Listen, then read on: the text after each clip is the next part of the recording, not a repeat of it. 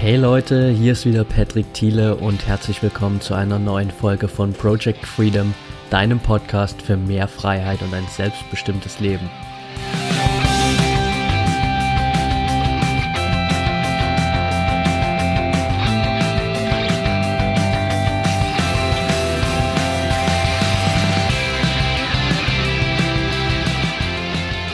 Herzlich willkommen zurück. Schön, dass du heute wieder dabei bist bei der nächsten Episode.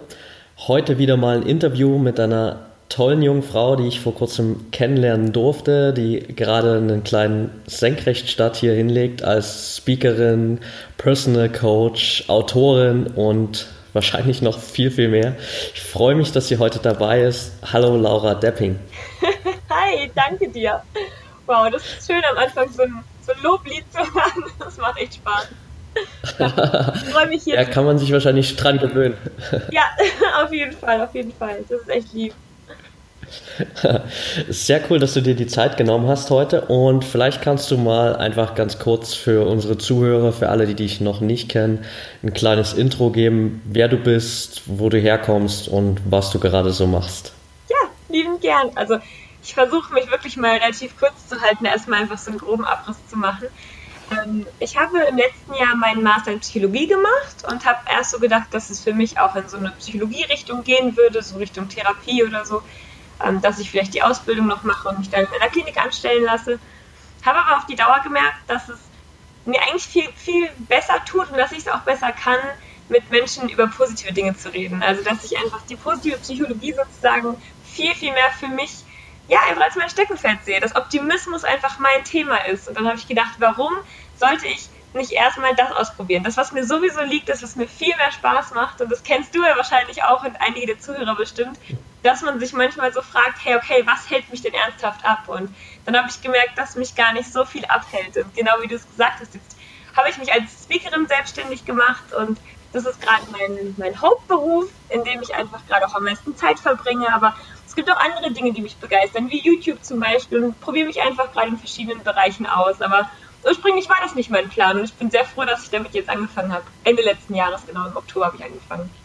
Und ähm, für mich ist das auch eine ganz neue Welt. Den Beruf gab es früher quasi für mich gar nicht. Ich komme vom Bauernhof aus einem ganz, ganz kleinen Ort mit einer Familie, die alle Handwerksberufe haben, so ganz praktische Berufe. Und als ich das halt entschlossen habe, das zu machen, war das erstmal so, hey Laura, was machst du jetzt? Da musste ich erstmal erklären, was das überhaupt bedeutet und was ich denn jetzt eigentlich jeden Tag so mache. genau.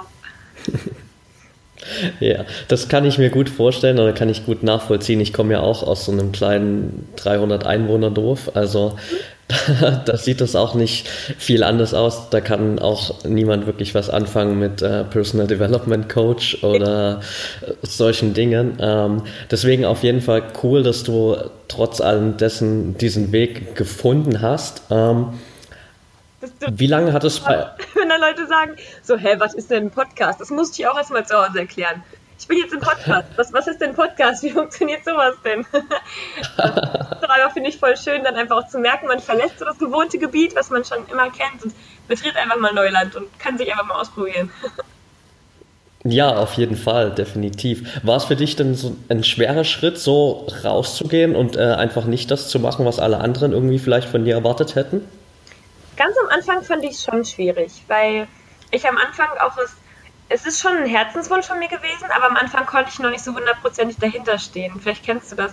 Dass man schon eine Vision hat davon, wie das werden soll und die, diese Vision mich total angezogen hat und mich total angetrieben hat, aber es war noch nicht im Ansatz real. Und wenn überhaupt nur du selber das so im Ansatz siehst, so grobe Konturen und kein anderer sieht es, dann ist es echt, finde ich, schwierig am Anfang dran zu glauben. Und ähm, das wird mit der Zeit viel, viel leichter. Also ich habe einfach gemerkt, wenn man dran bleibt und einfach auch erstmal Ergebnisse produziert, dann fällt es einem selber viel leichter dran zu glauben, weil man schon was sehen kann. Und es fällt anderen natürlich auch viel, viel leichter. Du musst dich gar nicht mehr so komplex erklären, gerade auf dem Bauernhof oder gerade in einem kleinen Dorf. Du musst du nicht mehr sonst wo ausholen bei Größe, sondern du kannst dann sagen, hey, das und das habe ich gemacht, die Leute verstehen das, können sich das anhören, können sich das angucken. Und deswegen habe ich gemerkt, mit der Zeit wird es viel leichter. Wie alles, ne? Was man neu anfängt, am Anfang ist es immer ähm, hat man auch viel Angst, weil ich hatte zumindest sehr, sehr viel Angst. Und wenn man dann die Vision klarer hat, wenn man klarer weiß, wo es hingehen soll, dann funktioniert alles so viel leichter. Ich bin manchmal sowas von baff, dass einem dann Dinge zufliegen, die man vorher nie gesehen hat. Ich habe einfach echt gemerkt, so dieser Spruch, die Menschen, die einen Plan haben, werden vom Leben vorgelassen, der stimmt wirklich. Also wenn du weißt, wo du hin willst, das ist wie, wie am Bahnsteig, dann lassen Leute dich vor. Wenn du weißt, du willst in diesen Zug und zwar jetzt sofort, du hast das total eilig, dann wirst du da aber noch reinkommen. Und alle anderen, die rumstehen und nicht wissen, wo sie jetzt genau hin müssen, wo sie hin sollen, die werden immer erstmal an die Seite treten. Und da habe ich einfach gemerkt, wenn du weißt, wo es hingehen soll, dann wird es leichter. Ja. Definitiv. Also das macht vieles, vieles sehr viel einfacher, einfach ein Ziel zu haben. Ich meine, das mit dem Zug ist eigentlich ein richtig gutes Beispiel, weil du kannst auch nicht zum Bahnschalter gehen und sagen, ich möchte jetzt mal 100 Kilometer Zugfahrt kaufen, sondern äh, du musst schon irgendwie ein Ziel haben, wo du hin willst, anders wirst du wahrscheinlich nie in den Zug kommen oder nie ein Ticket in die Hand bekommen. Äh, das ist einfach so. Menschen machen das aber in ihrem Leben, ne? Da wundert man sich, wenn man nicht das bekommt, was man will. Und die meisten Leute sagen dann beim Schalter einfach nur, ich will von hier weg. Ja, wo wollen sie denn hin? Ja, keine Ahnung, ich will weg. Hm. Ja. Das ist echt schwer, da das richtige Ticket zu kaufen. Dann wundert man sich, dass es im Leben das genauso läuft. Dass einfach, wenn du nicht weißt, wo du hin willst, dann wird sich nichts bewegen. Ne? Ja, absolut. Ist es dir schwer gefallen, äh, anfangs auch das Ganze so aufzubauen, gerade wenn du jetzt noch auf dem Dorf auch geblieben bist, weil du bist ja nicht wirklich wie viele andere, die dann vielleicht gesagt haben nach dem Studium, okay, ich mache jetzt was ganz anderes, ich gehe einfach mal in eine große Stadt, wo ganz anders hin, wo ich weiß, da ist auch ein anderes Umfeld, das mich mehr supportet, sondern du hast es ja mal anders gemacht, bist daheim geblieben, baust das Ganze jetzt trotzdem auf, bist damit erfolgreich. Wie schwer war der Anfang da für dich? Also das stimmt schon. Wenn man dann auch das Umfeld wechselt, glaube ich, hat man selber nochmal die Chance, sich auch selber neu zu sehen und sich neu zu entdecken. Ähm, abgesehen von dem Support. Ich habe das gemerkt, als ich mal ein Jahr im Ausland war. Das war für mich wichtig, mal wegzukommen, weil ich da auch jemand anderes sein konnte. Und ähm, ich glaube, man hat in seinem, trotzdem in seinem gewohnten Umfeld einen gewissen Spielraum. Ich glaube, wir unterschätzen das ganz oft, weil wir immer denken, dass die Leute das nicht wollen in unserem Umfeld. Die verstehen das vielleicht nicht sofort. Vielleicht kannst du es auch einfach nicht gut genug erklären, weil du selber noch überhaupt keinen Plan von gar nichts hast. Und dann denkst du direkt, dass die das nicht wollen würden. Das ist so oft einfach Mist. Ich habe so, so diesen Titel im Kopf. Ich habe mal das Hörbuch von Martin Limbeck gehört, dieses Warum keiner will, dass du nach oben willst. Ich mochte das Hörbuch, aber es stimmt einfach nicht. Und am Ende räumt er damit auch so auf. Ich habe gemerkt, die Menschen wollen dir eigentlich helfen. Wenn du weißt, wo du hin willst, dann wollen dir so viele Leute helfen und du verstehst es einfach nur am Anfang nicht. Die fragen mich natürlich so, was machst du denn, was ist dein nächster Plan? Und wenn du es nicht erklären kannst, warum sollten die mit auf dein Boot steigen, wenn die gar nicht wissen, wo du hinfährst? Das ist ja Quatsch. Aber wenn du es erklären kannst, dann sagen die, cool, da will ich auch hin, das klingt ja voll super, dann helfe ich dir doch und komm einfach mit. Und ich fand das auch in meinem Umfeld überraschend, wie viele Leute dann doch offen dafür sind. Obwohl es ein Bauernhof ist, obwohl es genau wie bei dir ein 300-Seelendorf ist. Ähm, die Leute sind offener, als man denkt, wenn man eine, eine Idee hat. Und wenn du halt auch wirklich von Herzen deren Leben bereichern willst. Die merken das, worauf du aus bist. Und wenn du einfach nur in eine große Stadt ziehen willst, um viel Kohle zu machen oder so, dann wird es eh schwer, Leute zu finden, die dich supporten wollen. Ähm, wenn du aber dagegen eine, eine gute Intention hast, wenn du den Leuten auch wirklich helfen willst, dann helfen die dir gerne, weil die das fühlen. Wenn du die mitreißen und mitnehmen kannst, dann helfen die dir immer gerne. Und das habe ich einfach gemerkt, das war jetzt in meinem letzten halben Jahr extrem auffällig. Je mehr ich gebe und je mehr ich den Leuten auch klar machen kann, was ich ihnen geben möchte, ohne was zu verlangen, je schneller fragen die, wie kann ich dir helfen? Wobei kann ich dir helfen? Sag mir irgendwas, was ich für dich machen kann. Und dann sind so viele Menschen da, die du vorher nicht gesehen hast, aber weil du eben auch nicht ready warst. Zumindest war es bei mir so. Ich war nicht bereit so für den Weg ganz am Anfang. Ich musste da erst ein bisschen reinwachsen. Und wenn du ein bisschen wächst, dann ziehst du auch viele neue Dinge an. Und das kannst du auch auf einem Dorf. Also da ist nichts verloren, wenn du gerade noch nicht umziehen kannst als Zuhörer. ja, absolut. Ähm, es ist halt auch, wie du schon sagst, wichtig, dass man halt am Anfang dann auch wirklich weiß, wo man hin will, was du machen willst, weil klar, wenn du den Leuten nicht irgendwie zumindest grob erklären kannst, was du da vorhast, dann werden natürlich die meisten Leute einfach skeptisch und denken, du bist vielleicht jetzt irgendwie da bist schon auf dem falschen Weg und sie müssen dich da irgendwie zurückholen ja. und dir, dir, zeigen, wo es lang geht. Aber wenn du ihnen wirklich was liefern kannst und äh, sagen kannst, hey Leute, passt auf, so und so äh, läuft das ab und das habe ich vor und so kann ich euch auch damit helfen, dann ist das natürlich eine ganz andere Grundlage dafür auf jeden Fall. Ja, das stimmt. Und die wollen ja im Grunde, vor allem deine Familie, deine Freunde, wirklich das Beste für dich. Und wenn die nicht verstehen, was du da gerade planst, dann ist es ja klar, dass es denen Angst macht. Gerade wenn du es auch noch so angstvoll erklärst und auch die halt checken, du hast selber überhaupt keine Ahnung, Natürlich haben die dann Angst und versuchen erstmal dir zumindest einen anderen Weg einzureden, den sie verstehen können und der auch schon bei anderen Leuten funktioniert hat, die sie kennen. Aber nur weil die keinen kennen oder weil du keinen kennst, der das gemacht hat, was du jetzt machst, heißt ja nicht, dass es nicht funktioniert, ne? Ganz im Gegenteil. Also so nach, frei nach Pipi Langstrom, ich liebe den Spruch, ähm, Dinge, die ich noch nicht probiert habe, etwas, was neu für mich ist, da bin ich mir ganz, ganz sicher, dass ich das schaffe. Habe ich ja noch nie probiert so. Also schaffe ich das ganz natürlich. Und das finde ich eine coole Einstellung zum Leben. Ja, sehr coole Einstellung, auf jeden Fall, finde ich gut. Ähm, ja, jetzt würde man bei dir ja denken, ähm, Psychologie ist ja eher ein Studiengang, wo viele sich vielleicht schon eher mal mit Persönlichkeitsentwicklung auseinandersetzen. Ist das bei dir eine Sache, die mit dem Studium gekommen ist oder hattest du das schon immer? Wann war so dein, dein erster Kontakt mit Persönlichkeitsentwicklung? Ähm, ja, also ich finde dieses Wort, das ist immer gut, wenn man sich dann darüber unterhalten kann, weil halt jeder weiß, was gemeint ist. Aber trotzdem klingt es wirklich am Anfang so, klang es für mich so wie, krass, muss ich denn jetzt irgendwas an mir ändern? So, was ist denn falsch an mir, dass ich da jetzt irgendwas entwickeln müsste? Okay, war ich jetzt ein bisschen vor den Kopf gestoßen. Im Studium redet man tatsächlich nicht drüber. Im Studium ähm, geht, geht schon vieles in die Richtung zumindest auch für mich, für mich war das im Nachhinein erst zu sehen. Weißt du, in dem Moment war das okay, es sind halt Studieninhalte, aber es gibt schon manche praktischen Seminare, die darauf abzielen, was ich in dem Moment nicht wusste, weil ich diesen Begriff nicht kannte, weil ich diese Welt nicht kannte.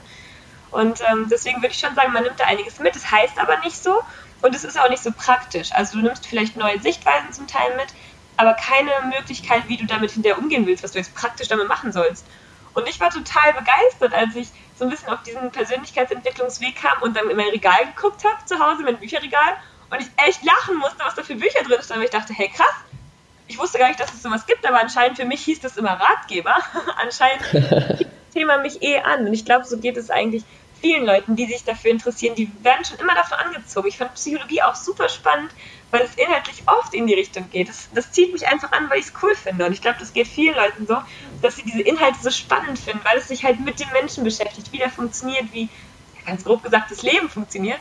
Und deswegen hat es mich schon vorher angezogen. Mein Mann muss manchmal so lachen, wenn dann hier ein Buch liegt und es hat noch ein ganz altes Cover und der meint, hä? Hat das neue nicht das und das Cover? Ja, doch, ich hatte das schon. Ich wusste das nur nicht, dass das sowas ist.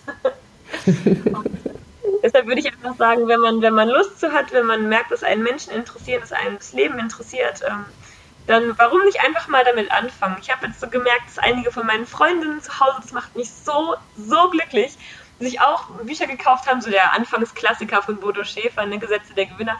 Boah, ich bin ausgeflippt zu Hause, hat mir das nicht so anmerken lassen, hat nur gesagt, cool. Aber ich habe mich so gefreut, dass sie damit anfangen, weil du einfach auch die Leute in dem Umfeld wahnsinnig bereicherst. Also jetzt nicht nur ich von mir aus, sondern hey, wenn die das lesen, wie cool, dann sind die ja meine nächsten Personen, die sind mein Umfeld. Cool! das war super. Ja, auf jeden Fall. Äh, das ist richtig, richtig cool, auch wenn man merkt, was man unbewusst ähm, für eine Auswirkung hat auf sein, sein Umfeld teilweise. Ich habe das auch erst letzte Woche wieder gemerkt.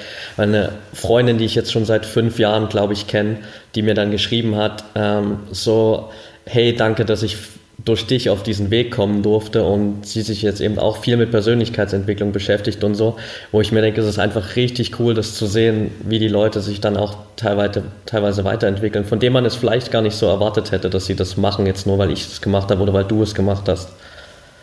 Ja, das stimmt. Und da ist auch, glaube ich, wichtig, dass oh. man, so wie du das, sorry? Nein, mach weiter, kein Problem so wie du das auch machst, da ist es, glaube ich, wichtig, äh, es einfach nur vorzuleben. Ich glaube, dass man den Leuten ganz viel Zugang verbaut, wenn man das eben so plakativ vor sich herträgt, wie so ein Schild hier. Du musst das machen, hier ist das Buch für dich, habe ich dir schon gekauft, los, lies.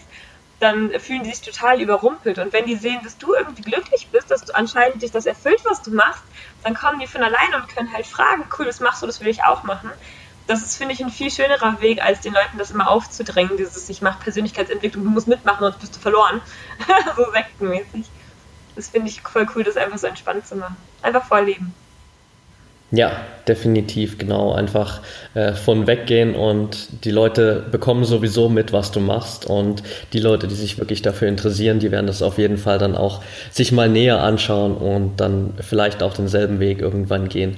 Und jetzt hast du gesagt, dass im Studium ja auch viel, äh, klar, Psychologie sich eher mit den negativen Aspekten im Leben oder negativen ähm, ja, Problemen natürlich beschäftigt. Was war so der Auslöser für dich, dass du gesagt hast, hey, ich krempel das jetzt mal komplett um und äh, beschäftige mich einfach mal vollkommen mit Optimismus und mache das zu meinem Hauptthema? Ich habe gemerkt, dass mich oft Leute darauf angesprochen haben. Dass halt oft Leute gefragt haben, hey Laura, warum bist du denn immer so positiv? So, ist das echt oder ist das Fassade, ne? Dass die manchmal dachten, so, man kann ja eigentlich gar nicht mehr gut gelaunt sein. Passieren dir nicht Sachen, die dich total ankotzen, wo du dann voll an die, an die Decke gehst? Und dann habe ich erst gemerkt, okay, anscheinend ist es bei anderen Menschen nicht so. Das ist ganz oft so mit so unseren natürlichen Stärken, dass wir gar nicht merken, dass es eine Stärke ist. Ne? Ich war ganz überrascht, dass Leute mir sagen, du bist ja immer so positiv. Ja, hä? Äh, habe ich jetzt gar nicht so besonders wahrgenommen. Dann habe ich gedacht, cool, anscheinend ist es eine Stärke von dir. Wenn es anderen Leuten auffällt und die das wohl nicht so gut können, dann ist es für mich so selbstverständlich, dass ich dass es einfach wirklich ein wichtiger Teil von meinem Leben ist, dass es eine große Stärke ist. Und Stärken sind natürlich für mich dazu da, um sie zu nutzen. Denn ich glaube nicht, dass wir unsere Talente zufällig kriegen, sondern ich glaube, dass wir, dass es einen Sinn hat, dass wir das haben, damit wir eben ja einfach das weitergeben können, was wir in unserem Leben lernen, weil es nicht nur für uns selber ist, sondern weil wir das auch weitergeben dürfen. Und gerade wenn man gerne und positiv redet, dann ist es doch total naheliegend, die Messages auch einfach weiterzugeben. Und dann habe ich gedacht, hey, ganz ehrlich, ich fühle mich selber auch viel, viel glücklicher. Also wenn ich, wenn ich mich mit positiven Themen umgeben darf und mit Menschen, die mehr wollen, die lebenshungrig sind, die lebensbejahend sind und die sich immer weiterentwickeln wollen, das hat mich einfach so viel glücklicher gemacht, als mit Leuten, die äh, gerade eine ganz schwierige Phase im Leben haben.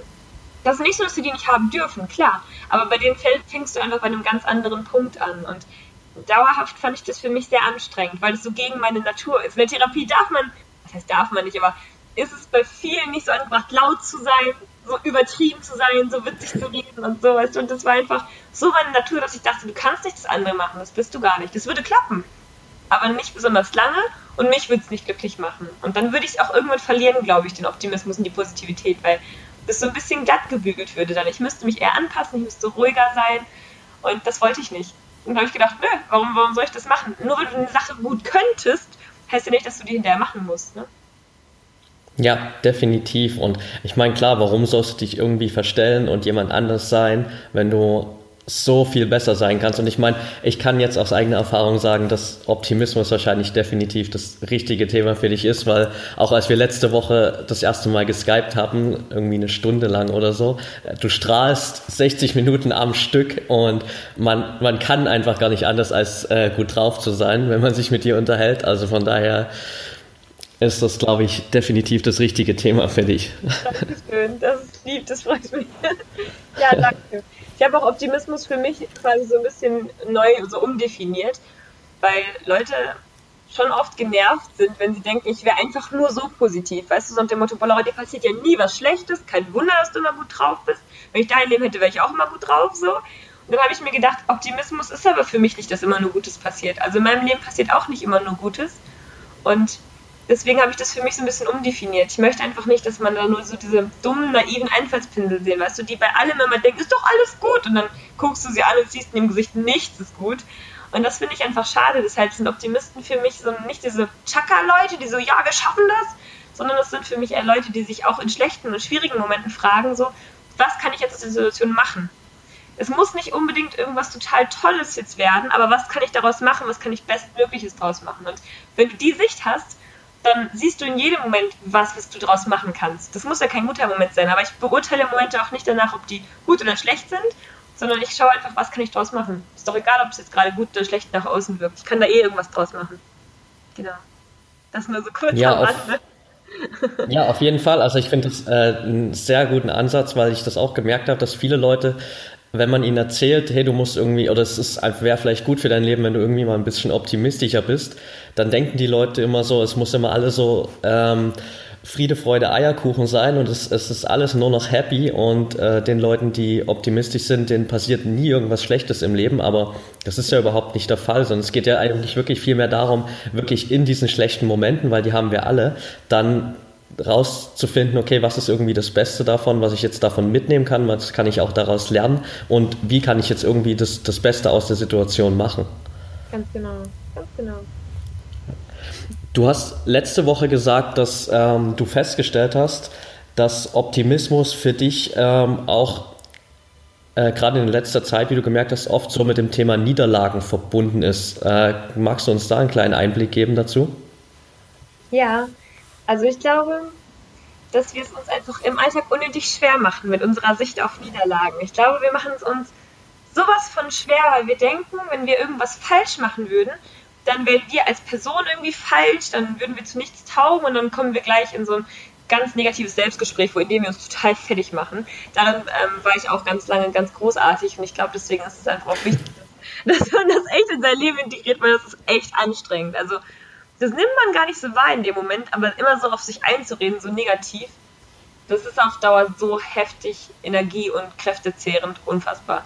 Aber wir nehmen es halt einfach oft nicht wahr, ne? weil das für uns so ganz normal ist, wenn irgendwas schief geht, sich dann dafür zu tadeln, weil man glaubt, man würde es das nächste Mal dadurch vielleicht besser machen. Was für eine Irrsinnslogik, wo ich denke, das kann gar nicht funktionieren, wenn du dich immer nur selber fertig machst und es auf dich zurückführst und sagst, ich bin halt nicht gut genug, ich kann das nicht gut genug, dann verinnerlicht sich das alles. Alles, was wir denken, was wir uns selber den ganzen Tag sagen, wird letztendlich zu unserer Realität. Das heißt, wenn du dir nur lange genug sagst, dass du ein Loser bist, weil du irgendwas falsch gemacht hast, ganz ehrlich, dann wirst du auch einer. Dann hast, hat, hat das Universum keine andere Wahl, als alles in die Wege zu leiten. Du wirst total schlecht drauf sein, mega negative Gefühle haben und dann wirst du auch Negatives anziehen. Das heißt, wenn du dich für Niederlagen fertig machst, das ist deine Entscheidung, kannst du gerne so machen.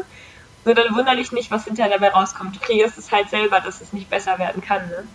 Und ich denke, ganz oft sind wir viel zu kritisch mit, mit Niederlagen, weil wir halt so denken, boah, wir müssten doch alles sofort können. Ich war halt selber auch ganz lange total perfektionistisch, vor allem in der Schule. So, alles, was man anfängt, müsste doch direkt klappen. Das ist der Pippi Langstrumpf-Ansatz nicht, sondern, hey, ich kann ja erstmal davon ausgehen, dass alles klappt, aber wenn es nicht klappt, dann muss ich mich auch nicht fertig machen, weil ich jetzt zum ersten Mal lebe. So, es ist doch klar, dass ich nicht alles können kann, wenn ich zum ersten Mal lebe. Warum mache ich mich dann immer fertig, wenn ich irgendwas Neues ausprobiere? das ist eigentlich so ein schwachsinniger Ansatz, sich dafür immer zu tadeln. Man kann sich auch aussuchen, einfach mal nicht alles nur auf sich selbst zurückzuführen. Ich bin zum Beispiel so ein Typ, wenn irgendwas schief läuft, dann sage ich nicht, boah, das läuft schief, weil ich halt eine total inkompetente Person bin, die das nicht kann, sondern ich überlege einfach, woran hat es gelegen, was sind wirklich alle Faktoren mal so mit eingenommen, was war auch im, im Umfeld vielleicht, was mich beeinflusst hat, wo kann ich noch was lernen. Also ich versuche einfach nicht hinzugucken und zu sagen, du bist daran schuld, ist unveränderbar sondern okay, was waren alles Faktoren, die da reingespielt haben und wie kann man es ändern? Mach's doch einfach nochmal. Die Wahrscheinlichkeit ist so viel höher, dass wenn du dich ordentlich reflektierst, dass das nächste Mal ein Sieg wird. Also das ist doch geil. Wenn ich doch weiß, ich muss eine Sache nicht tausendmal machen, bis es funktioniert, sondern vielleicht nur, nur ein paar Mal, vielleicht auch nur 50 Mal, ähm, das ist für mich ein Ansporn. Also ich muss doch nicht beim ersten Mal alles hinkriegen. Und ich finde, man kann sich echt überlegen, wie man Niederlagen interpretieren will. Das muss man nicht immer gleich interpretieren. Ja, absolut. Also es ist halt viel einfacher oder es ist langfristig auf jeden Fall natürlich viel wirksamer, zu, sich hinzusetzen und zu schauen, okay, ähm, ich habe vielleicht jetzt in dem Moment mal verloren oder bin gescheitert, aber was kann ich daraus lernen, was kann ich beim nächsten Mal besser machen, damit es eben nicht wieder passiert, anstatt sich dann irgendwie zu sagen, okay, das war's jetzt, ich bin da gescheitert, ähm, ich bin dafür nicht gut genug. Ja. Und ähm, das ist definitiv nicht mein Weg. Und das ist, glaube ich, der Ansatz, wo viele ähm, noch viel Potenzial haben, wo ich auch am Anfang ganz viel Potenzial hatte, weil ich das auch völlig falsch immer mir eingeredet habe, so ein bisschen. Aber also ich glaube ich auch schon viel getan. Wie gehst du denn so mit Situationen um, wo es eben mal nicht so gut läuft bei dir, wo es eben auch, auch einer Laura schwerfällt, mal optimistisch zu sein? Also ganz allgemein noch an das von gerade vorher anknüpfen, daran kann man dann nämlich echt voll gut anknüpfen. Ich glaube, dass es, wenn, wenn Laura was ähm, schief läuft, dann hat es immer im ersten Moment ganz, das ist für mich mal mega schambehaftet so, dass ich halt denke, oh nein, das darf jetzt irgendwie keiner sehen oder oh Gott, was sagen denn der oder der? Die haben mich ja schon vorgewarnt, dass es nicht geht, jetzt hat es wirklich noch nicht geklappt beim ersten Mal. Ich glaube, dass wir uns halt so, so eine so einen Kopf drum machen, was andere Leute denken, ob die das jetzt gerade komisch finden, ob die sagen, ich habe es ja gesagt oder so. Das ist einfach so ein Schwachsinnsdenken, dass wir uns da immer so reinsteigern, was jetzt irgendwer gesagt hätte. Im Leben geht es doch nicht darum, wer jetzt Recht hat oder wer an irgendwas Schuld hat oder so, sondern dem, was man hinterher daraus machen kann. Und ich überlege dann immer, oh, was hat der gesagt? So, Mist, jetzt hatte der Recht, ist doch egal. Du hast es halt ausprobiert und warst mutig genug und, und hast es dich einfach getraut. Und wenn ich eine Niederlage wegzustecken habe, dann versuche ich einfach wirklich, also es klappt nicht immer. Hey, ich habe auch total oft Schiss, ich habe total oft Selbstzweifel. Ich habe ganz oft danach natürlich Angst, wie läuft es das nächste Mal? Kann ich das das nächste Mal besser machen? Kommt doch mal darauf an, was das dann für eine Sache war. Aber ich habe danach halt schon dann oft irgendwie äh, Angst auch davor. Und ich versuche eigentlich äh, in, in den meisten Fällen erstmal mich sozusagen aus der Situation rauszunehmen. Ich kann zwar auch diesen Schmerz dann aushalten von der Niederlage und das ist auch, glaube ich, wichtig, aber es ist halt langfristig nicht zielführend und deswegen versuche ich, mich aus der Situation ein bisschen rauszunehmen, mir die Situation einfach erstmal anzugucken, als wäre ich sozusagen einfach so eine Schauspielfigur, die da so mit drin ist und die einfach auch mithandelt und es dann zu bewerten. Ist es wirklich so schlimm, wie du jetzt gerade denkst? Ist es wirklich so ein Weltuntergang? Und klar, die Antwort ist im Grunde immer nein. Aber manchmal fühlt es sich schon wie kurz davor an. Und da einfach mir klar zu ist einfach einzuordnen. Ich glaube, alles wird verschwindend geringer oder unwichtiger in Relation. Und ich versuche es einfach in Relation zu setzen. Der Schmerz ist zwar trotzdem da, das ist auch okay. Oder dass ich über irgendwas dann traurig bin, das ist trotzdem da, das darf auch sein. Aber ich versuche es in Relation zu setzen, mich nicht so reinzusteigern.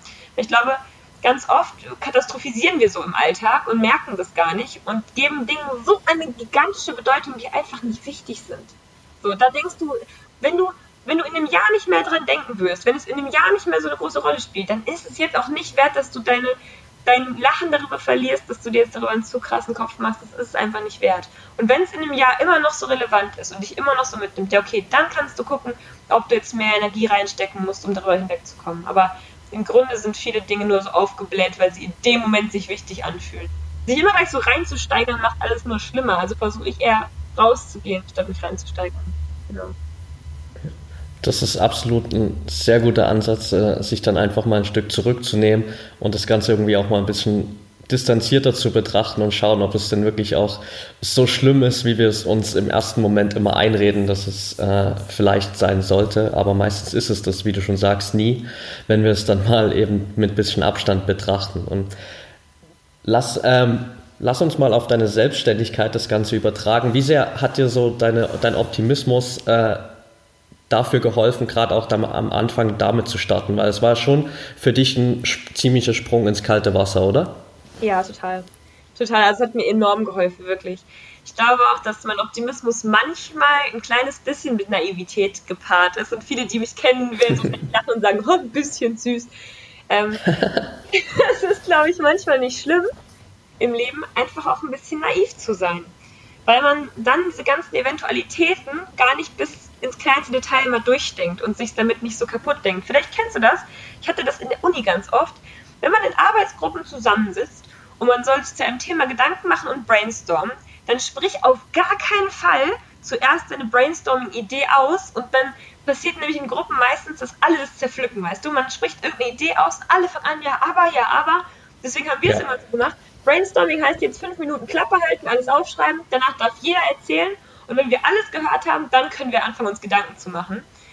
Weil ich einfach merke, dass mit der Selbstständigkeit auch passiert. Wenn ich schon vorher gewusst hätte, was alles auf mich zukommt, wenn ich schon alles bis ins kleinste Detail durchdacht hätte, da würde niemand anfangen. Da würde niemand anfangen. Das ist so viel Arbeit, das sind so viele harte Stunden, vor allem am Anfang, das wird irgendwann leichter. Da wird ja keiner anfangen, wenn er das vorher wüsste. Und ähm, das ist, glaube ich, einfach wichtig, auch an manche Sachen mal mit ein bisschen Naivität ranzugehen und sich einfach zu denken, warum soll ich es nicht probieren? Ich habe nichts zu verlieren. So schlimm wird es schon nicht. Und ganz ehrlich, ich glaube, dass einfach die Situationen, die schlimm wären, auch dann leichter werden unter diesem Optimismus-Dach sozusagen. Glaube ich, ich glaube, ganz viele Leute, wenn die in manchen Situationen, in denen ich bin, dann würden die so amok laufen, aber ich habe einfach die Gewissheit, dass es schon irgendwie klappt. Ich habe einfach wirklich die innere, tiefe Gewissheit, ich habe mir das vorgenommen und es wird schon irgendwie klappen. Und dann steigere ich mich einfach nicht so rein.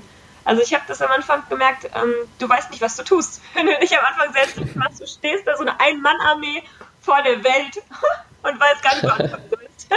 Du bist irgendwie in deinem Unternehmen alles gleichzeitig. Du bist derjenige, der die Videos schneidet, der sich die Inhalte überlegt, der Texte, der Bücher schreibt, der alles gleichzeitig macht.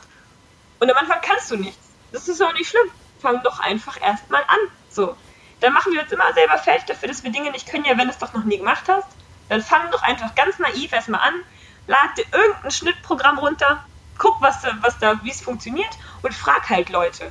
Das habe ich am Anfang gemerkt, ja, ich weiß vieles nicht. Aber ganz viele Leute wissen das, weil sie genau das schon gemacht haben. Und wenn du gleich von Anfang an nicht so zu stolz bist, sondern die Leute auch einfach echt fragst, die es schon drauf haben, dann ersparst du dir halt ganz, ganz viel. Das habe ich direkt gemerkt. Du ersparst dir jetzt viel Zeit, viel Energie, wenn du nicht zu stolz bist. Denn Leute wollen dir helfen. Also trau dich einfach zu fragen. Die haben so Erfolg hinterlässt immer Spuren. Und du kannst die anrufen, du kannst die Texte irgendwie zurechtlegen und die denen schicken. So viele Menschen sind viel leichter erreichbar, als man sich denkt. Und ähm, darüber habe ich meinen Mentor gefunden. Das, ist, das war gar nicht so schwer, wie ich es mir vorgestellt habe. Wenn du einfach aus ehrlicher Intention die Leute anschreibst und den nicht, die dich nerven willst, dann hast du am Anfang direkt so viel Unterstützung, da kann nichts schief gehen. Ja, definitiv. Halt einfach mal, mal zuzugeben auch, dass man eben gerade erst angefangen hat und dass man eben noch nicht alles kann in dem Moment, weil keiner von uns ist perfekt und kommt auf die Welt und weiß, wie man Unternehmen aufbaut, wie man selbstständig ist oder was auch immer man halt neu anfängt und dann einfach zuzugeben, hey Leute, passt auf, ich bin jetzt gerade ganz am Anfang und dann einfach sich an die Leute zu wenden, die eben schon viel weiter sind, die dir einfach weiterhelfen können und dir zeigen können, wie das Ganze funktioniert und dann einfach eben auch dieses Bewusstsein zu entwickeln, dass man es schon irgendwie rausfindet auf dem Weg dahin zu dem Ziel, das man eben hat. Genau. Genau, da geht es auch, glaube ich, drum, das sagt Gary Vaynerchuk so oft, das ist ein riesen Leitbild, echt mein größtes Leitbild, er sagt so oft, geht doch gar nicht darum, dass du in dir da ankommst, dass deine Selbstständigkeit dann irgendwann perfekt aufgebaut ist, was glaube ich eh eine Illusion ist, dass man irgendwann das perfekt dann hat. Aber er sagt, es geht doch auch gar nicht darum, dass du das dir perfekt aufbaust. Es geht doch um den Weg und was du alles in der Zeit lernst. Oft ist es anstrengend, weil das heißt halt aus der Komfortzone raus. Du musst was lernen, was du nicht kannst. Du musst dir eingestehen, wie du es gerade sagst, dass du es nicht kannst. Aber es ist doch geil. Irgendwann gewöhnt man sich an das Gefühl und es macht dann auch Spaß, ständig vor neuen Dingen zu stehen, von denen man nicht weiß, wie das geht. Aber hey, bei die letzte Hürde bist du auch gesprungen, also was spricht dagegen, es einfach zu probieren. Ja. Absolut. Gab es bei dir jetzt, ich meine, es ist ja noch bei dir alles relativ frisch, gab es in der Zeit bisher einen Punkt, wo du mal drüber nachgedacht hast, ob es der richtige Weg ist für dich oder ob äh, das vielleicht doch zu viel war, was du dir da aufgetragen hast? Ja, also ob es der richtige Weg ist, das ist mehr so das, was ich mich oft gefragt habe. Ähm, weil am Anfang, zumindest war es bei mir so, es sich halt nicht immer leicht anfühlt. Und mein Anspruch war, dass wenn ich das Richtige für mich ausgesucht habe, dann muss es sich irgendwie leichter anfühlen. Da muss es irgendwie leichter sein, weil, weil ich, das ist ja meins so. Das muss ja leicht gehen. Und am Anfang geht nichts leicht. Und dann ähm, habe ich gedacht, hey, wenn es nicht leicht ist, ist es vielleicht nicht das Richtige. Aber das ist einfach ein dummes Denken. Das ist ein faules Denken dass du den Anspruch hast, weil du das Richtige rausgesucht hast, für dich Richtige, müsste das jetzt leicht sein. Da habe ich ziemlich schnell gemerkt, das stimmt gar nicht. Und ich musste für mich auch klar machen, erst warum ich das machen will, weil solange ich mich gefragt habe, ist es das wirklich wert, war ich halt wahnsinnig ausgebremst. Also an Tagen, an denen ich nicht wollte, an denen ich mal müde war oder mich vor irgendwas gedrückt habe, habe ich mir dann immer die Frage gestellt, Laura, ist das überhaupt wert? Und ja, das ist eine scheiß Frage. Wenn du dir so eine Scheißfrage stellst, dann wirst du wahrscheinlich eine Scheißantwort vom Leben kriegen. Ähm, denn das ist einfach nicht die Frage, die dich nach vorne bringt. Das ist nicht die Frage, die dich weiterbringt. Und irgendwann habe ich dann für mich aber den Wert geklärt, warum es das für mich wert ist. Und dann, dann geht es leichter. Ja, das heißt, du hast dann einfach die Frage geändert. Genau, genau. Denn dein Leben, also vor allem dein Gehirn, findet immer Antworten. Dein Gehirn ist darauf programmiert, immer Antworten zu finden. Es ist ganz egal, was du für eine Frage stellst. Dein Gehirn ist auch egal, ob es dir gut geht damit oder ob du glücklich oder unglücklich bist, sondern es will einfach nur dein Überleben sichern. Und das heißt, wenn du eine Frage stellst, wird es immer eine Antwort finden. Und das nach einem ganz bestimmten Muster. Wenn du dir halt schon jahrelang einredest, dass du ein Loser bist, dann wird dein Gehirn auf diese Ideen halt viel schneller zugreifen können. Deswegen passt bloß auf, was du für Fragen stellst. Ja, definitiv. De definitiv. Also das äh, betrifft dann nicht nur solche Sachen eben, sondern eben auch dieses ganze Thema so Optimismus, wenn man dann sich so immer so Fragen stellt, wie so, äh, warum muss immer mir das passieren oder sowas. Ähm, es sind ja dann auch so Fragen, die dann meistens in so einen Negativstrudel führen. Was wäre denn so, gehen wir mal von, von der von vielen Leuten aus, die einfach mit Optimismus noch nicht so viel am Hut haben, weil sie denken, dass es eben nur so Leute sind, die immer freudestrahlend durch die Welt rennen, denen nie was Schlechtes passiert. Was wären denn so, so deine, deine Tipps für die Leute, einfach so ein bisschen mehr Optimismus in ihr Leben zu integrieren? Ich glaube, dass du deinen Blick erstmal ändern musst. Also es gibt tatsächlich nicht viele Sachen, die man für mich machen muss, also bei denen ich sage, das ist so ein Muss, weil Musitis für mich eine schlimme Krankheit ist. Du musst im Grunde nichts aber du solltest schon deinen Blick ändern. Denn ganz viele Leute, die nicht so leicht Dinge optimistisch sehen können, die haben ihren Blick zum Beispiel viel in den Nachrichten kleben. So. Die gucken sich jede Horrornachricht zehnmal an, wissen jedes kleinste Detail über jeden kleinen Krieg, über, jede, über jeden Mord irgendwo in irgendeiner großen Stadt in Deutschland, die wissen alles. Und das ist einfach so schlimm. Denn wenn ich mich den ganzen Tag nur mit dem Leid auf der Welt beschäftigen würde, was natürlich in den Medien steht, hallo, Good News are no News, keine Zeitung schreibt da coole Sachen rein oder wenige, denn es ist viel aufregender, was über Mord und Totschlag zu lesen. Nur was, dass du es halt den ganzen Tag liest, verpestet deine Gedanken. Und ich habe zum Beispiel, und das mache ich immer noch, ganz oft einfach Nachrichtendiät gemacht. Ich weiß, das wirkt so ein bisschen, als würde ich einfach die Augen davor verschließen, ist es für mich aber nicht. Denn wenn ich einmal am Tag mir was anhöre oder durchlese, dann weiß ich es auch. Dann ist es auch in meinem Bewusstsein. Und zu jeder vollen Stunde im Radio die gleichen schlimmen Nachrichten zu hören, macht es halt nicht besser.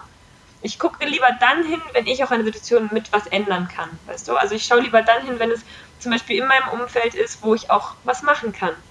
Und da erlebt man sich einfach selber viel, viel praktischer. Das heißt, versuch nicht immer, wenn du optimistischer sein willst, dann versuch nicht immer an Problemen von anderen Leuten rumzudoktern und an irgendwas äh, rumzuüberlegen, wo du eh keinen Einfluss drauf hast, sondern konzentriere dich doch einfach erstmal auf deinen eigenen Bereich. Und wenn du in deinem, in deinem Bereich, in dem du auch aktiv werden kannst, was machst, dann werden sich Dinge einfach viel positiver entwickeln. Du hast keine andere Chance, als zu sehen, dass es besser wird, weil du einfach deinen Einfluss, deine Energie endlich mal richtig steuerst. Wenn deine Energie auf den Nachrichten liegt, dann bringt es keinem was. Wenn deine Energie auf deinem Leben liegt und wo du dich selber glücklicher machen kannst, dann bringt es enorm viel. Dann kannst du viel leichter optimistisch werden. Und ich glaube, so dieses, was mir halt ganz oft wirklich hilft, gerade in schwierigen Situationen braucht man ja Optimismus. Deswegen meinte ich vorhin rauszoomen. Das mache ich eigentlich oft im Alltag, denn ich glaube, dass wir Dinge nur dann auch wirklich in schwierigen Situationen anwenden können, wenn wir das üben. Das heißt, ich bin in meinem Alltag ganz oft achtsam. Darüber habe ich auch meine Master- und meine Bachelorarbeit geschrieben, weil es für mich so ein wichtiges Thema ist. Ich versuche einfach, wenn ich Geschirr spüle, wenn ich Zähne putze, wenn ich was ganz Alltägliches mache, einfach mal die Situation wahrzunehmen und mich rauszuzoomen. Einfach mal nicht mich selbst zu ernst zu nehmen. Das ist auch übrigens, finde ich, ein wichtiger Tipp für mich. Nicht so ernst nehmen alles. Und einfach mal zu gucken, was ist jetzt gerade da. Und wenn man das immer und immer wieder übt, dann wird es irgendwann ganz automatisch passieren. Wie bei allen Dingen, die du für Optimismus brauchst. Alle Gedanken, die dich glücklicher machen, musst du einfach nur üben. Das Übung macht den Meister. Das ist ähm, alles, was du übst, macht dich optimistischer. Alles, was du in diese positive Richtung denkst, was du umsetzt, das wird es einfach auf die Dauer macht es dich optimistisch, weil es viele kleine Schritte sind. Aber erwarte nicht, dass wenn du jetzt dir einmal ein Buch liest irgendwie oder wenn du jetzt einmal dir einen tollen Gedanken sagst, dass es dann funktioniert. Das ist halt eine Illusion. Das heißt, ich meine, Optimismus kam jetzt nicht im letzten halben Jahr, sondern in den letzten 26 Jahren. So, jetzt mal ganz überspitzt gesagt. Das heißt, ja. Gib dir einfach auch mal ein bisschen Zeit. Wenn du gerade der tiefste Pessimist bist, ja, was erwartest du? Soll ja auch nicht morgen oder übermorgen funktionieren. Fang einfach langsam an, wenn es dich stört. Und wenn du gerne Pessimist bist, auch in Ordnung. ja, absolut. Da steckt auf jeden Fall jetzt eine Menge Content drin. Also für jeden von euch da draußen, der noch ein Problem mit Optimismus hat, am besten nochmal zurückspulen und einfach die letzten drei Minuten nochmal hören äh, und immer und immer wieder, bis ähm, ihr definitiv optimistisch seid, äh, weil das eine richtig gute Anleitung war. Ähm, blicken wir mal so darauf zurück. Ich meine, bei dir ist es jetzt bald ein Jahr, sage ich mal, ähm, wo du das erste Mal dann auch bei Thaddeus, weiß ich ja, ähm, auf dem Event warst. Äh, und dann wirklich so in dieses Thema reingerutscht bist und das Ganze so, diese Idee bei dir entstanden ist. Wie sehr hast du dich in diesem einen Jahr jetzt auch nochmal verändert? Boah, ich weiß, also 60, 70 Prozent auf jeden Fall. Ich will jetzt nicht sagen, meine ganze Persönlichkeit umgekrempelt, aber Leute, die mich kennen, sagen auch, wow, das ist ja krass, ähm, dass das innerhalb so kurzer Zeit sich so viel bei, bei dir bewegt hat, auch als Person.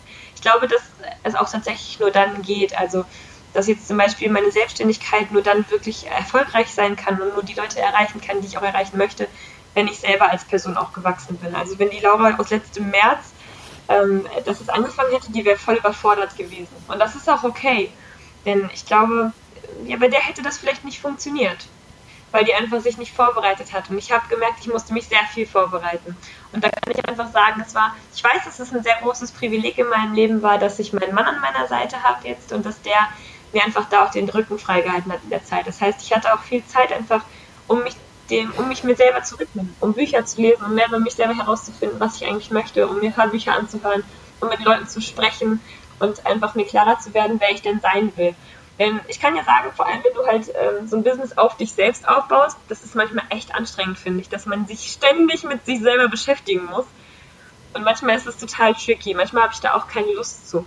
Aber mittlerweile ist es einfach so zu einer Gewohnheit geworden, mich ständig weiterzuentwickeln, dass ich mir nicht mehr jeden Tag frage, habe ich jetzt gerade Lust, auch mal mir die Schattenseiten von Laura mal so richtig ähm, da mal so richtig drin rumzubohren und die mal so richtig zu beleuchten, was denn da los ist. Mittlerweile ist es eher Gewohnheit und die Lauer von vor einem Jahr hätte da vielleicht keinen Bock zu gehabt. Aber ehrlich gesagt bin ich auch froh, denn wenn ich noch so wäre wie letztes Jahr, dann würde, ich, würde man mich viel leichter aus der Bahn bringen und es wäre irgendwie traurig, weil ich will jetzt nicht sagen, weil ich ein Jahr verschwendet hätte, aber ich habe einfach so viel Zeit und so viel Potenzial und wenn du mal dich in einem Jahr nicht um 180 Grad drehst, okay, aber wenn du mit 20 genauso bist wie mit 40, dann machst du irgendwas falsch, dann, dann hast du einfach schon die Zeit dazwischen in meinen Augen verschwendet, weil du so viel Zeit hast, neue Dinge zu lernen, dich selbst besser kennenzulernen und darum geht es einfach für mich im Leben. Und deswegen würde ich sagen, die Laura hat sich heftig verändert. Zum Glück. ja, definitiv. Also ich kann da nur zustimmen, dass es halt auch so, wenn man einmal da reintaucht und dann mal wirklich plötzlich merkt, was auch für Potenzial in einem selbst steckt, ähm, man dann halt natürlich auch immer weitermachen will. Das heißt, du gibst dich dann auch meistens, also zumindest ist das meine Erfahrung, du gibst dich ja dann nicht damit zufrieden, irgendwie nur 20 Prozent mehr zu leisten oder 30 Prozent, sondern du willst dann schon schauen, okay, was, was kann ich eigentlich wirklich leisten? Wo geht der Weg eigentlich wirklich hin?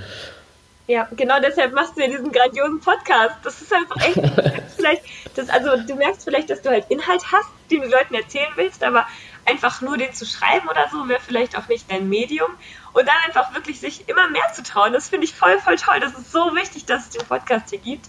Unbedingt weitermachen. Also ich finde, ganz oft haben die Leute Angst, dass man sich dann zu sehr verrennen würde oder so. Klar, aufpassen auf sich selbst ist gar kein Thema, muss ich gar nichts weiter dazu sagen. Aber man darf auch einfach mal mehr wollen. So, man darf auch einfach mal, wie du sagst, auch mal mehr als nur 20% oben drauflegen. Das finde ich total toll, dass du das machst. Ja, danke auf jeden Fall. Ich werde definitiv weitermachen. Ähm, du hast äh, mir erzählt, dass du ja auch seit einer Weile jetzt mittlerweile äh, hier relativ eng mit einem Mentor zusammenarbeitest. Äh, vielleicht kannst du uns da noch mal kurz einen Einblick geben, wie du überhaupt dazu gekommen bist, beziehungsweise wie wichtig das auch für deinen Prozess jetzt in den letzten Monaten war. Ja, für mich ist es wahnsinnig wichtig. Also für mich war das eine riesengroße Ehre, dass ich den für mich gewinnen konnte weil es schon was anderes ist, wenn deine Mama zu dir sagt, Laura, du bist super. so, oder wenn jemand, der ernsthaft Ahnung davon hat, zu dir sagt, dass er der Potenzial sieht. Ne? Klar, die Leute, die dich gerne mögen, die sagen dir immer irgendwie, dass sie dich toll finden, aber die mögen im Grunde nicht deine Arbeit, sondern deine Person. Und das ist einfach blöd, wenn man immer nur diese ganz nahe Rückmeldung bekommt. Deswegen war ich froh, da jemanden an der Hand zu haben. Steffen Kirchner heißt der übrigens, ich mache jetzt da nicht so ein Geheimnis draus. Die, bei ihm einfach zu wissen, er ist Profi darin. Und wenn er mir ein Feedback gibt, dann ist es wirklich auf die Branche bezogen, dann ist es erfahrungsbasiert, dann kann ich da wirklich was drauf geben, wenn derjenige mir das sagt. Und das war für mich einfach ultra wichtig, jetzt den an meiner Seite zu haben. Ich habe ähm, ja das schon so ein bisschen, ich will jetzt nicht sagen Stalking, aber ähm, ich habe mich schon wirklich an seine Fersen geheftet letztes Jahr. Ne? Einfach auch ganz viel über ihn herausgefunden, darüber, wie er arbeitet, weil das, glaube ich, wichtig ist, um, um Leuten auch einfach persönlich begegnen zu können. nicht nur so dieses, ich will was von dir, los, hilf mir, sondern den Menschen wirklich ehrlich begegnen zu können. Und da war ich eben auch einfach dreist zum Teil. Also ich habe zum Beispiel mir die Fragen aufgeschrieben, die ich an ihn hatte. Ich kannte ihn noch gar nicht und habe ihn einfach, wie ich vorhin meinte, es ist so leicht oft. Ich habe ihn einfach bei Facebook angeschrieben und gesagt, hier, das, ist, das sind meine Fragen. Kannst du mir bitte darauf antworten? Das wäre so toll ich bin in der ähnlichen Lage wie du am Anfang und ich habe einfach Fragen. Und der war halt super, super nett direkt. Also hat mir dann ganz viel möglich gemacht. Manchmal hat man einfach so ein Gefühl, hat dann mit mir telefoniert, dann war ich auf einigen seiner Seminare letztes Jahr. Das war ganz toll, dass der einfach sofort auch ganz offen dafür war. Und trau dich einfach. Du hast ja nichts zu verlieren. Ich habe ihn einfach gefragt und hätte ich ihn nicht einfach angeschrieben, wer weiß, wie es dann gekommen wäre. Einfach mal ausprobieren. Und dann aber auch, ist glaube ich wichtig, wenn man sich einen Mentor wünscht, eben auch vorher selber Ergebnisse zu bringen. Also anzufangen, fleißig zu sein, an deinen eigenen Projekten zu arbeiten, auch schon kleine Ergebnisse zeigen zu können, damit derjenige merkt, dass du es ernst meinst. Und dass es auch logisch und gut für ihn ist, deine Zeit zu investieren. Denn wenn du einfach auf jemanden wartest, der dich rettet, abholt und in die Freiheit trägt, so auf seinem goldenen Ross, na, das wird halt nicht passieren. Deswegen würde ich sagen, er ist schon sehr, sehr wichtig für mich. Er hat ganz viel Ahnung, er hat mir super viele harte Lektionen erspart, indem er mir jetzt halt schon Tipps gibt aber gehen muss ich halt trotzdem selber, ne? Und das ist auch gut so, denn es gibt trotzdem viele Erfahrungen, die ich selber machen werde, die mir vielleicht keinen Spaß machen. Aber wenn du jemanden an der Seite hast, der es gut mit dir meint, der auch Ahnung davon hat, dann ist es immer ratsam, sich so jemanden ganz nah bei sich zu halten. Absolut, definitiv. Und es ist halt auch wirklich wichtig, dann nicht raus, wie du schon sagst, nicht rauszugehen und zu sagen, hey, ich will jetzt das von dir, ich will, dass du mich jetzt unterstützt, sondern einfach ehrlich zu sein, zu schauen, was kann man vielleicht auch der anderen Person erstmal irgendwie geben, ja. um da ein bisschen Mehrwert zu liefern und dann eben auch selbst natürlich weiter an sich zu arbeiten und nicht zu erwarten, dass äh, da jetzt ein Mentor daherkommt und die ganze Arbeit für einen macht, weil das wird nicht passieren. Du hast letzte Woche zu mir gesagt, äh, richtig cooler Spruch, der mir seitdem immer im Gedächtnis geblieben ist. Äh, the master appears when the student is ready. Äh, das trifft es eigentlich ganz gut, oder? Genau. Genau die Vorbereitung braucht es. Das trifft super an die Frage von davor an. Die Laura im März hätte den niemals als Mentor für sich gewinnen können. Die hatte noch so heftig viel zu lernen über sich selbst und darüber, was sie will und über das Leben und über die Welt. Die hätte den niemals für sich gewinnen können. Und deshalb ist es einfach wichtig, dass du dich vorbereitest. Denn du hast keine Ahnung, wann die Gelegenheit dann wirklich kommt, in der du dich beweisen darfst. Und deshalb sei doch lieber besser vorbereitet. Zum Glück habe ich schon tolle Leute in meinem Umfeld gehabt, vor allem auch im letzten Sommer, die mich darauf aufmerksam gemacht haben. Hey Laura, bereite dich vor für das, wo du, was du hin, wohin willst, was du machen willst. Denn du wirst eben wirklich nur dann deinen Lehrer so treffen können, auch so offen treffen können, wenn du als Schüler bereit bist. Die Laura im März hätte nichts mit ihm anfangen können, die hätte auch diese Chance nicht bekommen. Da bin ich dir ganz felsenfesten Überzeugung. Und deswegen ist es total wichtig, sich selbst vorzubereiten. Denn dann, genau, wenn, du denn, wenn dann der Lehrer kommt, dann stehst du als Schüler mit deiner fertig gepackten Tasche und deinem Vorwissen stehst du bereit und kannst es einfach auch aufnehmen, was er dir mitgeben will. Ja. Sehr cool. Wie sehr hat äh, Steffen dich dann auch nochmal, trotz dass deine Komfortzone natürlich schon sehr erweitert war, wie sehr hat er sich trotzdem nochmal aus dieser Komfortzone rausgebracht? Enorm. enorm. Man denkt dann auch vorher so, genauso wie du gerade sagst, man denkt so vorher, oh, ich gehe ja schon ständig aus meiner Komfortzone raus. und wenn du dann da so mit ihm Kontakt bist, denkst du dir, ach süß, das war ja alles noch Komfortzone vorher, ich habe das noch nicht gemerkt, war vielleicht ein bisschen ungemütlicher. So, ich saß nicht mehr auf dem gemütlichsten Sofa, sondern nur noch auf dem Beistelltischchen. Aber wenn dir das mal auch weggezogen wird, dann bist du echt, dann bist du echt am Arsch und merkst erstmal, was außerhalb der Komfortzone ist. Also, man kann sich natürlich auch mal super gut selbst belügen. Ne? Ich bin auch so jemand, der sich dann sagt so, guck mal, die Aufgabe ist doch auch wichtig, fang doch erstmal hiermit an, mach doch erstmal das. Und Steffen ist dann so, Laura, hatten wir nicht abgemacht, dass, ähm, also er sagt das sehr, sehr nett, er wird es vielleicht nicht so sagen, aber wir hatten doch abgemacht, daran weiterzuarbeiten. Und das ist einfach eine Aufgabe, vor der ich mich drücken wollte, vor der ich so einen Schiss hatte und die ich aber nicht machen wollte. Und wenn du halt jemanden hast, der ab und zu dir mal sagt so, cool, die anderen Sachen, die du machst, sind auch wichtig, aber es gab auch noch eine Hauptaufgabe dann kommst du natürlich bei der Hauptaufgabe viel schneller weiter, wenn er dich mal schubst. Ja, sehr, sehr wichtig. Du kannst dich aber auch nicht abschubsen. Wir unterschätzen das ganz oft. Sei einfach mal ehrlich im Alltag und guck mal, ob das wirklich alles so wichtig ist, was du gerade machst. Viele Leute sagen ja, die haben für ganz vieles keine Zeit. Ah, diese typische Ausrede, keine Zeit. Naja, erstmal setzt du deine Prioritäten halt auf eine bestimmte Art und Weise. Und ist es denn alles so wichtig, was du gerade immer anfasst? Es gibt meistens eine oder zwei Hauptaufgaben, die wirklich wichtig sind und nicht zehn gleichzeitig. Und das ist einfach wichtig, seinen Blick dafür zu schärfen, was jetzt gerade wichtig ist. Ja.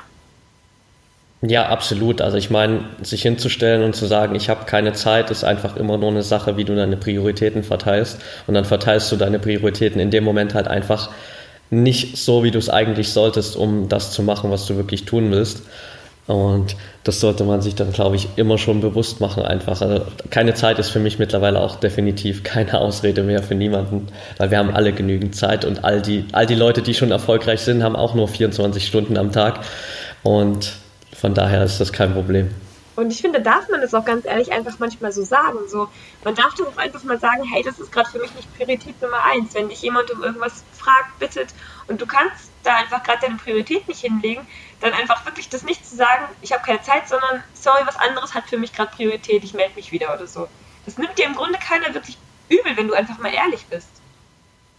Ja, definitiv. Also man muss es einfach nur offen kommunizieren. Ich merke das gerade auch selber, weil ich ja auch gerade viele Dinge parallel mache und jetzt gerade so in den letzten Wochen, seit ich auch hier in Berlin bin, feststelle, dass mir das alles ein bisschen über den Kopf wächst und ich jetzt auch wirklich mal schauen muss, okay, was ist wirklich das, was ich jetzt gerade wirklich am meisten nach vorn bringen will, wo ich einfach sagen muss, okay, da muss ich jetzt meine Energie reinstecken und das andere muss halt jetzt erstmal ein bisschen warten. Genau, genau. Das habe ich auch gemerkt. Ich musste auch eine Sache zurückstecken und das kann man wieder dann interpretieren, wie man möchte. Entweder als Rückschritt, ne? man kann Sachen gleich komplett beerdigen oder man kann auch Projekte vielleicht einfach mal pausieren und mal hinten anstellen für, okay, das gehe ich in, in sechs Monaten wieder an oder so Ich weiß nicht, wie du damit umgegangen bist, aber man muss es ja nicht gleich in die Tonne schmeißen. Nein, absolut nicht. Also man stellt es halt mal zur Seite. Das heißt ja nicht, dass es sofort komplett gestrichen ist, aber es ist halt erstmal kurz auf die Wartebank geschoben und sobald das andere Projekt so weit ist, dass ich einfach auch wieder mehr Kapazitäten habe und meine Prioritäten wieder anders verteilen kann, dann kann ich mich auch wieder auf solche Sachen konzentrieren, die ich eben jetzt genau. gerade nicht so davon bringen kann. Genau.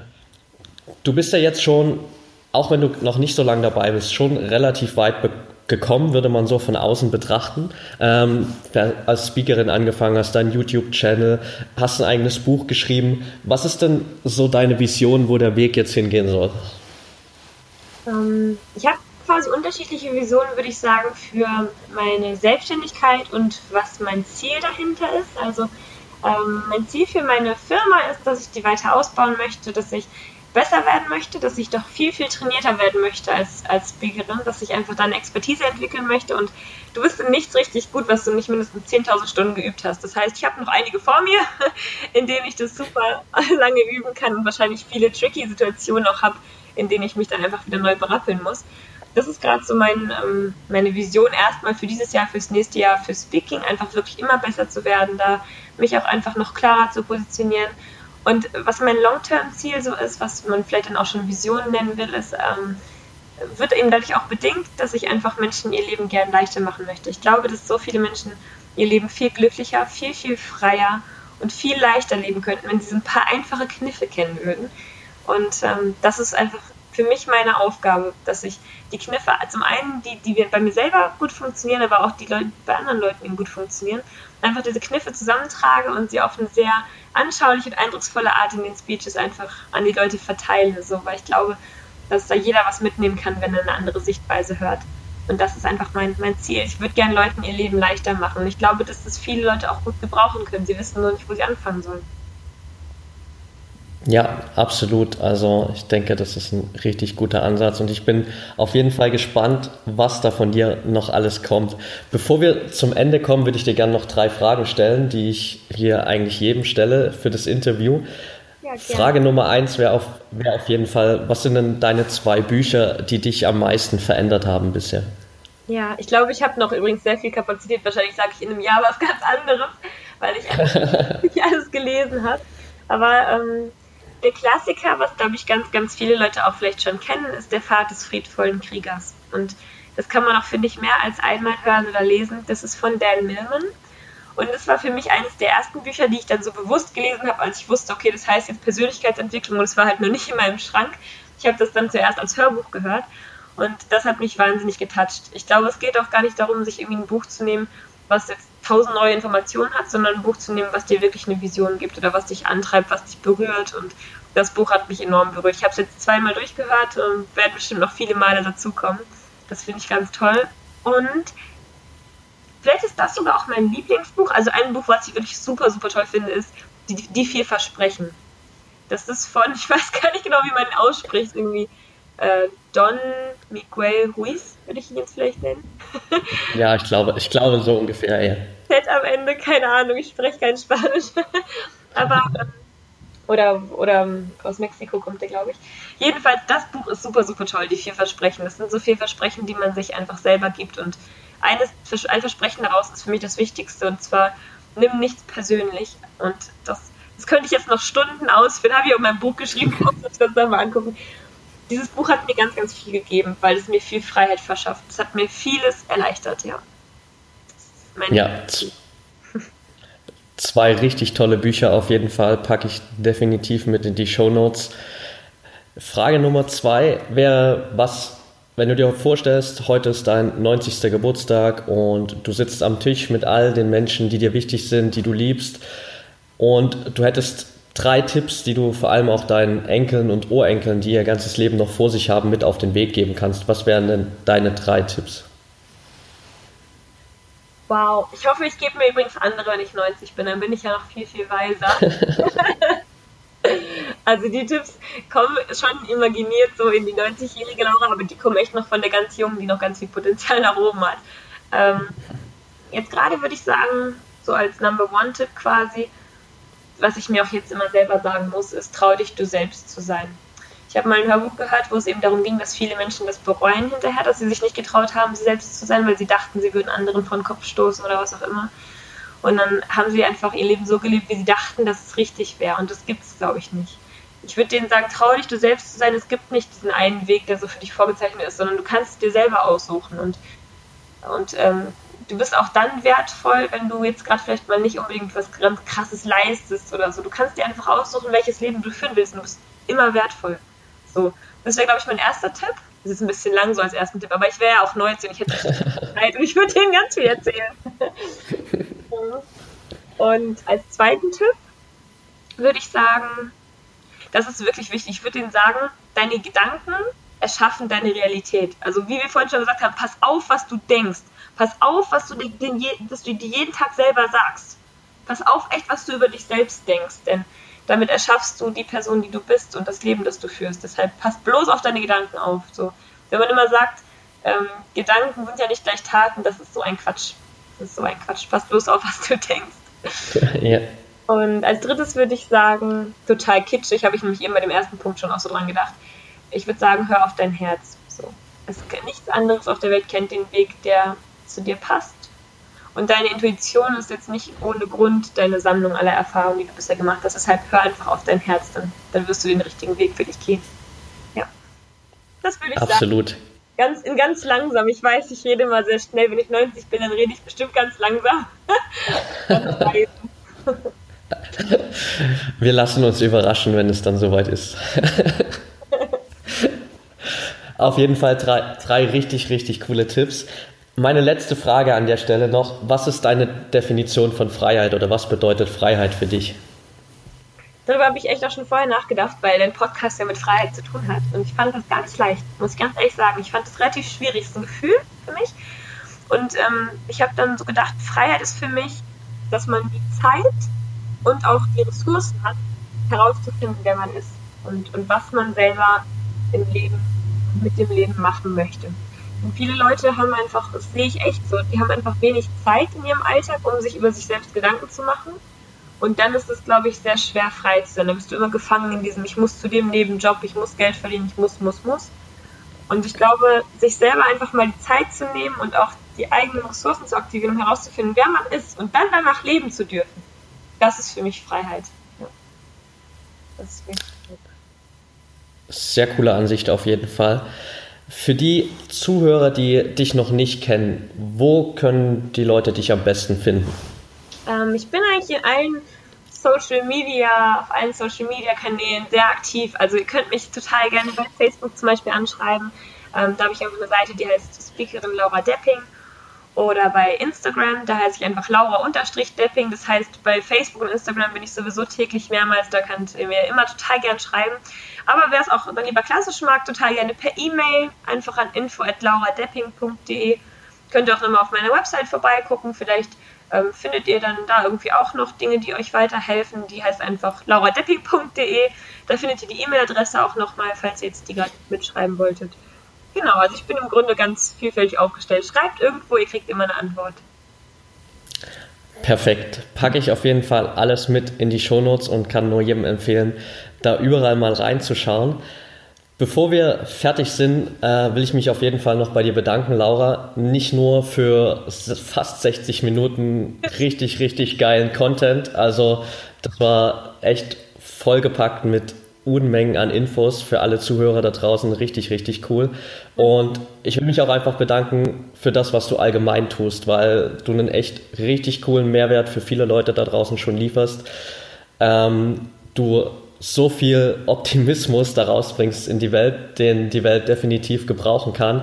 Und ich bin mega gespannt darauf, was von dir in der Zukunft noch kommt und freue mich riesig darauf, dass wir uns in zwei Wochen sehen. Ja. Oh, wow. Danke dir. Echt. Vielen Dank. Ich muss mich immer voll zusammenreißen, dass meine Stimme dann nicht so piepsig wird, wenn ich mich so freue. Herzen danke dir. Das ist echt, das weiß ich voll zu schätzen. Ich freue mich auch schon voll. Zwei Wochen. Geil. Sehr gut. Dann sehen wir uns bald und ich denke, die Zuhörer werden dich wahrscheinlich hier nochmal zu einem zweiten Interview irgendwann hören, weil da gibt es, glaube ich, noch so viel, über das wir reden könnten. Ja, das stimmt. Würde mich sehr, sehr freuen. Vielen Dank, dass ich heute dabei sein durfte. Immer wieder gerne. Wenn dir die Folge gefallen hat, dann würde ich mich freuen, wenn du mir eine kurze Rezension und Bewertung auf iTunes da lässt, damit ich einfach noch mehr Menschen erreichen kann. An der Stelle schon mal riesengroßen Dank an alle, die sich bisher den Podcast angehört haben, gedownloadet haben, ihn bewertet haben. Riesengroßes Dankeschön an euch alle und dass es schon so viele Leute gemacht haben auch. Riesen, riesen Dankeschön und es freut mich mega.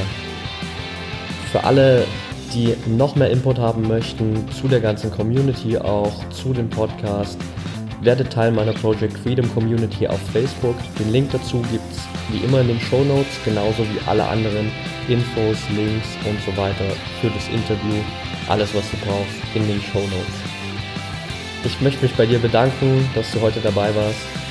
Ich wünsche dir einen wunderschönen Tag, Abend, Morgen oder wann auch immer du den Podcast gerade hörst.